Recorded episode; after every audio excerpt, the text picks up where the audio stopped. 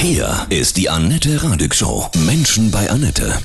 Heute bei mir zu Gast Elisabeth Geier, Lektorin beim Verlag Belz in Weinheim. Guten Morgen, Elisabeth. Grüße dich.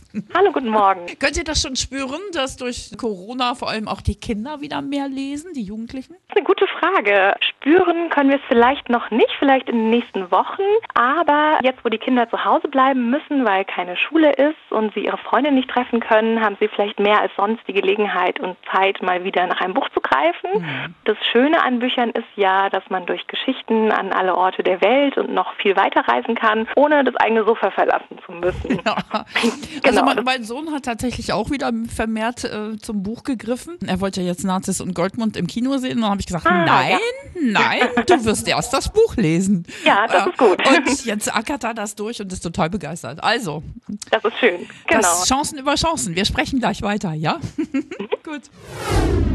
Heute bei mir Elisabeth Geier, Lektorin beim Verlag Belz in Weinheim. Ja, du sagst, durch Corona ist die Chance da und es ist offensichtlich, dass die Kinder wieder mehr zum Buch greifen. Wenn sie da noch nicht hingekommen sind, wie kann man sie dazu bewegen, aus deiner Sicht, mehr zu lesen? Ja, ich glaube, es ist sehr wichtig, dass man Kindern vielfältige Bücher anbietet, unterschiedliche Themen und Genre und dass man sie selbst aussuchen lässt. Also, mhm. dass man sie selbst mitnimmt in die Buchhandlung, in die Bibliothek. Gerade geht es ja leider nicht, aber man kann ja auch online stöbern. Und dass man ihnen nicht nur das anbietet, was einem selbst gefällt oder was man als in Anführungsstrichen pädagogisch wertvoll erachtet, weil wir selbst lesen ja auch lieber das, was uns interessiert, was wir uns selbst aussuchen und nicht das, was man uns vor die Nase setzt. Wie geht ihr so, also Verlage darauf ein, Kinder zum Lesen zu bringen? Zum Beispiel, ich kenne Gregs mhm. Tagebuch, ne? Das ist ja so, ein, so, eine Reihe, die auch lesefaule Kinder dann irgendwann inhalieren. Ne? genau. Ne? Ja, wir äh, versuchen immer nah an den Bedürfnissen der Kinder dran zu sein. Ähm, wir wollen ihnen Themen bieten, die sie auf jeden Fall interessieren, wo sie sich wiederfinden können,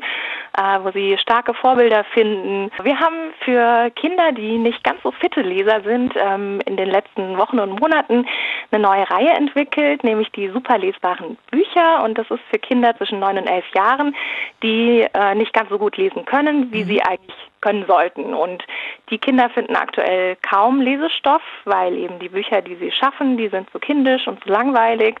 Und die Bücher, die sie inhaltlich interessieren, die sind so schwierig. Das ja zu Lesefrust führen, weil wer möchte schon Bücher lesen, die für Jüngere geschrieben sind ja. oder sich durch eine Textwüste durchkämpfen, das macht keinen Spaß. Das ist uncool. Sind da auch Bilder drin? Das ist ja auch immer wichtig, diese Kombi viel mit Bildern ja, genau. und Text. Wir haben hier besonders darauf geachtet, dass es äh, ein ruhiges Layout ist, also dass Text und Bild sich nicht gegenseitig stören, dass aber trotzdem äh, Bilder immer mal wieder Lesepausen bieten und motivieren zum Weiterlesen. Mhm. Super lesbar. Was ist zum Beispiel so eine Geschichte von einem Buch aus dieser Reihe? Eines der super lesbaren Bücher ist Mehr geht nicht. Das ist von Oliver Uschmann und Silvia Witt.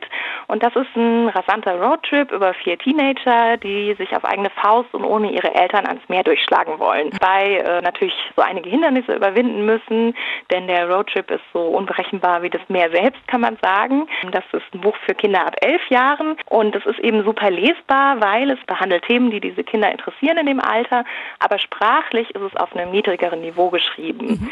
Das heißt, es wurde auf eine verhältnismäßig einfache Sprache geachtet, auf einen vertrauten Wortschatz. Wir haben eine besonders lesefreundliche Schrift ausgewählt und der Textumfang insgesamt ist gering. Was war dein Lieblingsbuch früher?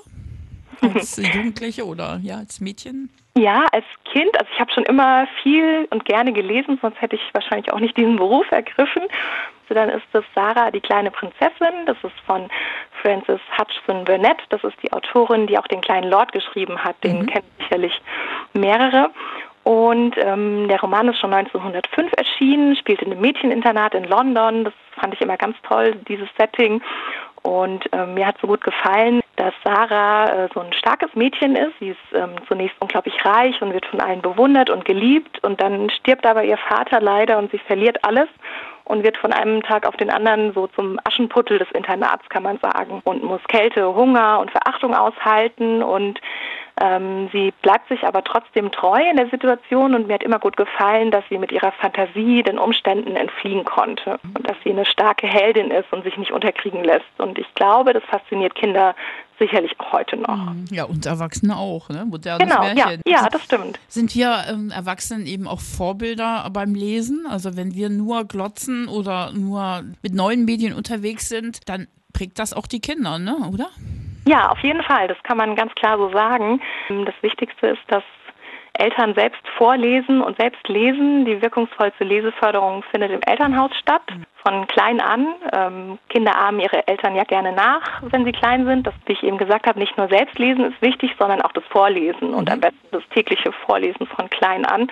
Ja, auch Studien, dass ähm, das hilft, dass sie auch später in Deutsch besser sind, ne? In allem, Richtig, auch genau. in Grammatik und Rechtschreibung. Genau, ne? Wortschatz, mhm. alles dabei, ja. Mhm. Wie können wir denn, das ist ja die Zukunft, ja, es lebe das Buch, aber eben auch die neuen Medien, wie können wir denn beides zusammenbringen? Das ist natürlich eine Frage, die uns Buchmenschen auch umtreibt und bis zu einem gewissen Grad ist das ja bereits geschehen, ja. weil Texte schlummern ja schon lange nicht mehr nur in Anführungsstrichen zwischen zwei Buchdeckeln. E-Books sind mittlerweile Standard, aber es gibt nach wie vor natürlich immer noch die Leser, die das gedruckte Buch bevorzugen, während andere eben lieber zum E-Reader greifen. Was man aber auch gerade jetzt schön sehen kann, ist, dass digitale Medien, ähm, zum Beispiel durch Buchblogs, durch Schreibportale und so weiter, dass sie ganz neue Möglichkeiten bieten, über Bücher zu sprechen, mhm. Texte zu kreieren, sich auszutauschen, Bücher zu empfehlen und so weiter. Wenn man sich anschaut, was Verlage und Autorinnen und überhaupt die ganze Branche gerade auf die Beine gestellt hat online, ähm, als Ersatz zum Beispiel für die ganzen Messen, die jetzt ausgefallen sind wegen Corona. Da gibt es Online-Lesungen, Online-Buchvorstellungen, Illustratoren geben Einblick in ihre Arbeit und so weiter. Da sieht man, dass da ganz viel Potenzial drin steckt in neuen Medien, Bücher und neue mhm. Medien. Also es ist eben viel Sprache jetzt im Spiel, ne? Das ist auch ja. schön, gesprochene Sprache, ähnlich wie bei uns im Radio, ne? Mhm. Genau, da ist ja. jetzt der Fokus drauf. Ja, du lebst deine Berufung als Lektorin. Ja, was ist das, was ist das Tolle an diesem Beruf? Du sitzt den ganzen Tag vor Büchern und redigierst und sagst, das Buch ist toll, das nicht? ja, die Vorstellung von vielen ist, dass wir den ganzen Tag lesen. Ja.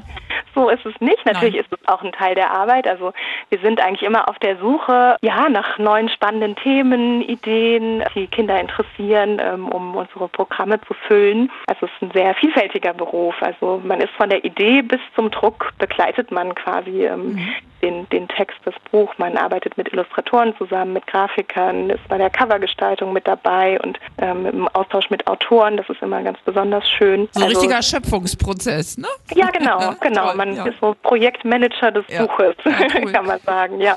Ja, gute Musik ist auch immer Das ist auf jeden Fall. Gerade in der Krise. Was kann ich dir mhm. auflegen, Elisabeth? Ich wünsche mir Alive von POD. Ja, toll. Das mhm. ist ein älterer Song. Ja. genau. Ähm, ich habe mir nämlich überlegt, weil bei Mehr geht nicht die äh, Jugendlichen natürlich auch erzählen, was ihnen gerade gefällt, welche Musik sie hören, ähm, welchen YouTube-Kanal sie mhm. besonders toll finden. Und dann habe ich mir überlegt, was habe ich denn gerne mit 12, 13 gehört? und das ist unter anderem POD, ähm, weil meine damals beste Freundin und ich haben es gehört, weil ihre älteren Brüder das gehört haben. Ja. Das war natürlich cool. Ja. Genau. Und ich glaube, dass wir jetzt alle so eine positive Message, wie er live hat, ähm, das tut uns vielleicht ganz gut. Sehr schön. Von Herzen alles Gute, Elisabeth, ja? Dankeschön. Ich danke dir. Ja.